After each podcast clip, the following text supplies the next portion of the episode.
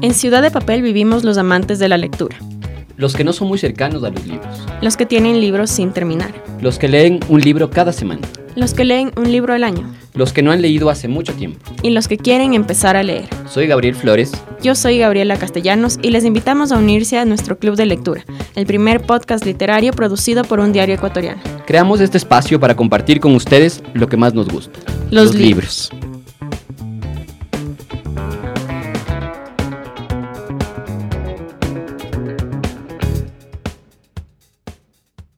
Hola Gaby, hola amigos de Ciudad de Papel, bienvenidos a un episodio más de nuestro podcast literario.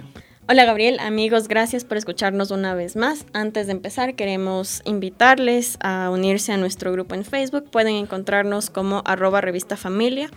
Ahí encontrarán un botón para unirse al grupo Ciudad de Papel. También estamos en Instagram como arroba revista familia S. Y en Twitter como arroba sección cultura. También nos pueden escribir a nuestro correo ciudadpapel arroba elcomercio.com. Quienes ya son parte de nuestro club pueden participar en una trivia que está publicada en nuestra página de Facebook. Estamos sorteando un libro, así que vayan y participen. Les recordamos que este mes estamos leyendo El Instituto, que es del último libro de Stephen King.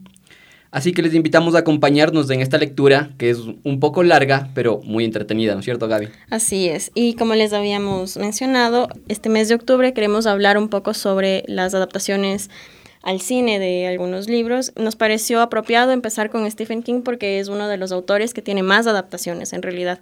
Antes de grabar este episodio me puse a investigar y encontré que son más de 70 las obras que han sido adaptadas.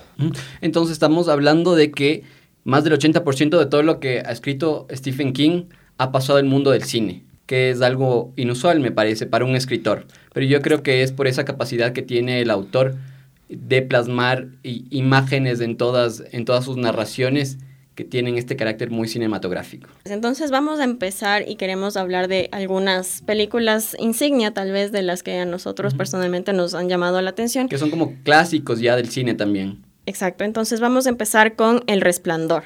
No sé, Gabriela, ¿a ti qué te pareció esa película? Yo la vi cuando era adolescente en realidad y me causó mucha impresión. Creo que eh, la forma en la que se desarrolla la historia y el personaje, cómo logran retratar la complejidad de Jack Torrance es en realidad muy buena, es muy admirable. Mm. A mí personalmente es una de las adaptaciones de las obras de Stephen King que más me gusta. Yo creo que uno de los picos altos de, esta, de esta película es la actuación de Jack Nicholson. Yo creo que, Insuperable. que su papel nos hace sentir ese miedo que yo no encuentro personalmente en películas de terror o de suspenso actuales. Esa, esa, esa interpretación me parece que es única. Claro, porque hoy en día, no sé si es tu, tu, opinión también, pero me parece que las películas ahora se, se enfocan en asustarte de forma fácil, es un bu, básicamente. Y no es este miedo, no te causan este terror que antes, antes ocurría. Eh, me parece que, que, lo que logran estas historias son jugar con nuestra mente. Ahí, ahí radica este miedo que, nos producen e, estas películas como El Resplandor, como It, como Carrie o El Cementerio de Animales, que son las cuatro películas que vamos a mencionar en este episodio. Gaby, contémosle un poco a los amigos que nos están escuchando un poco de qué va la película El Resplandor. Bueno, la película El Resplandor se lanzó en 1980 y cuenta la historia de Jack Torrance, que es interpretada por Jack Nicholson, que es un escritor. Y él eh, decide ir con su familia a un hotel que se llama el Hotel Overlook en Colorado, en un invierno bastante fuerte en realidad. Y ahí eh, trata de desarrollar un poco su escritura que la tenía algo estancada. Entonces de repente empieza a tener ciertas visiones, ciertas alucinaciones, empieza a actuar con cierta manía, con cierta violencia. Entonces es un poco alrededor de esta, de esta trama que, sigue la historia. Yo tengo una, anécdota en relación a esta película y es que la vi cuando estaba mm, en la adolescencia, pero la volví a ver hace dos años en el Cinemark. Tienen esta franja de película retro y me pareció sorprendente ver esta película en pantalla gigante, ver, el, ver al hotel, ver eh, todas las escenas que se que suceden en, la parte exterior, la niebla, esta parte de todo esto blanco, es, es, como otra visión, no es lo mismo verlo en, en, una, en una pantalla de televisión que verlo en la gran pantalla.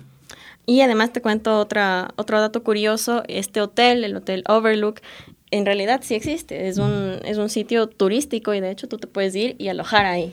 No Qué miedo, lo harías. No, sé, yo personalmente creo que no, no iría a, dormir una noche en este hotel, porque quién sabe que me despierte al siguiente día y me encuentre con una fotografía. Recordemos de esta, esta escena del, de la película donde se hace un zoom a una fotografía y aparece precisamente Torrens años antes. Y bueno, la siguiente película que queríamos mencionar es It. Uno de los logros más importantes de esta película, me parece a mí, es cómo eh, retrata los miedos y qué tan personales pueden llegar a ser, ¿no? Mis miedos diferentes a los tuyos, a los de cada persona que nos escucha en realidad. Entonces, la película, la primera película en realidad eh, se lanzó en 1990 que fue para televisión, la primera adaptación. Pero ahora hemos visto que en el 2017 se, se lanzó una, una, nueva versión y en el 2019 salió el segundo capítulo. Yo creo que la primera versión, la que salió en el 90, marcó a toda la generación de personas que nacimos en la década de los 80. Yo creo que marcó mucho nuestra infancia en relación a este personaje, al payaso. Creo que, que muchos de nosotros eh, tuvimos o, muchas personas tienen todavía miedo a los, payasos, Por, por IT, ¿no? Eh, yo recuerdo eh, que luego de, ver la película, mi mamá por alguna razón puso un cuadro de un payaso en mi cuarto y lo colgó. No sé por qué lo puso, pero lo puso ahí y yo no podía irme a dormir con mi mamá a su cuarto, entonces para poder dormir lo que hacía era dormir con la luz prendida. Y luego ya un día le dije, no me importa que, mi mamá me hable, voy a quitar ese cuadro y lo guardé por ahí en el armario. Pero claro, me causó, me, causó como ese, ese trauma. Entonces, yo creo que una de las cosas interesantes que te, que te producen estas adaptaciones es que juegan, que logran jugar con tus sentimientos, con tus miedos, con tus fantasías, con tus frustraciones. Claro, logra ser súper cercano en realidad y tú te identificas y realmente puedes sentir ese, ese miedo. Cuéntanos un poco para quienes no han visto la película o no han leído las novelas, ¿de qué se trata esta historia? Que varios niños de una pequeña ciudad del estado de Maine salían para combatir a una entidad diabólica, que es este, este payaso, que es Pennywise. Pennywise, que adopta la forma de, un payaso. Y emerge, este payaso emerge cada 27 años. Esa es un poco la trama de la historia. Vamos a seguir con Cementerio de Animales, que es otra de las grandes obras de Stephen King. ¿A ti que te gustan los animales, Gaby? Cuéntanos, ¿de qué va este libro? Bueno, cuenta un poco la historia del doctor Louis Creed que se muda con su esposa Rachel y sus dos hijos a un pueblo rural en Maine y cerca de su nueva casa encuentran un misterioso cementerio dedicado a las mascotas. De repente eh, empiezan a suceder algunas tragedias en sus vidas y el doctor Louis recurre a uno de sus vecinos que parece conocer algunos secretos que esconde este bosque y entonces empiezan a ocurrir ciertas, ciertos hechos misteriosos y bueno, es un poco por ese lado por donde va la historia, ¿no? Yo creo que eh, esta historia también nos atrapa por la afiliación que nosotros tenemos con las mascotas, con, no sé, con nuestros perros, los gatos, que tienen todos nuestros amigos oyentes en sus casas. Entonces, yo creo que por ahí va mucho la cercanía y el éxito de esta producción, de este libro y de esta adaptación. Así es. Y eh, otra cosa que me parece interesante es que, claro, el, libro se publicó en 1983, la primera película, porque hubo una primera adaptación en 1989 y recientemente, este año, se publicó la segunda adaptación. Que tampoco es que tuvo mucha acogida, me parece. me parece que esta última adaptación no ha tenido mucho éxito, no ha sonado mucho, la, crítica tampoco le ha dado mucho espacio, quizás porque también eh, apareció la, la, nueva versión It 2, ¿no? Claro, tal vez le quita un poco de protagonismo. Y otra de las películas que queríamos hablar es Carrie. En el imaginario de, de los estadounidenses está muy presente esto de la vida en el colegio, cómo es la cómo sobrevivir en la en, el colegio para los adolescentes. Entonces, Carrie es una historia que aborda desde el miedo, desde el suspenso, cómo es la vida de, una chica, de precisamente de Carrie, que es una, una, una chica atormentada por sus compañeros, es una, una persona sobreprotegida por su madre, que es, una fanática religiosa. Yo creo que ahí ese es otro de los elementos que pone Stephen King en su, en, en su, en su obra y también que aparece en la adaptación, que es el miedo que muchas personas le tienen a, la religión y a, los, y a los fenómenos religiosos. Como hemos visto, a pesar de que Stephen King empezó hace muchísimos años ya en el mundo de la literatura del terror específicamente, ha logrado mantenerse vigente de todas maneras con todos los libros que él ha ido sacando, varias películas también, varias y ahora también varias series. Entonces, recientemente sale, salió, se estrenó una, una nueva serie en Netflix, va a salir también otra del instituto, que es del, del libro que estamos leyendo este mes, ¿no? Amigos que nos escuchan, Aprovechando este espacio queríamos abrir un poco el panorama y también hablar sobre las adaptaciones que han recibido varios libros en general eh, al cine y a las series. Personalmente quería hablarles de las adaptaciones de las obras de Gabriel García Márquez. Me parecen que son unas obras, unas películas fallidas. La esencia de las historias de García Márquez no es tan o no se muestran en, las películas, en las, en las adaptaciones que, que, han saltado al cine. No sé qué piensas, Gaby. Sí, sabes que me parece sumamente complejo lograr retratar o poner en, una, en un producto audiovisual el tema del realismo mágico.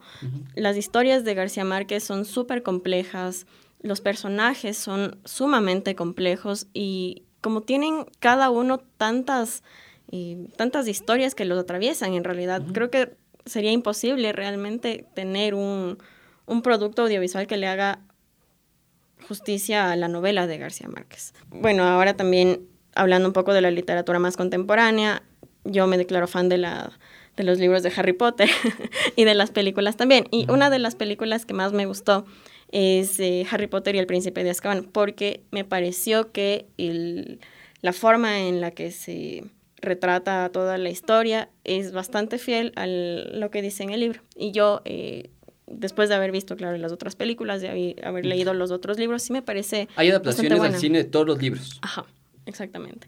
Esa es una de las adaptaciones que me parece también muy, muy buena. Otra que estaba recordando es la lista de Schindler. Esa es una, una adaptación que también creo que es de las mejores que he visto. No sé cuál esté llamado a ti. Una, una de las películas, una de las adaptaciones que más me, que me gustan es la del ensayo sobre la ceguera de José Saramago, esta película donde actúa Gael García Bernal. Hay una, hay una escena que me gusta mucho en el libro, que es eh, cuando uno de los personajes va a un supermercado y todo se va oscureciendo, es, es la nada absoluta. Y cuando la vi en el cine pasó lo mismo, porque en esa escena todo se va oscureciendo hasta el punto en que la, la pantalla se baña de negro totalmente y por unos segundos tú te sientes en el cine y no ves nada, o sea, ves en completa oscuridad. Eh, vives la completa oscuridad, entonces me pareció que, que hay sensaciones en, estas en esta película específicamente que están bien transmitidas, que te dan, que, que te mueven.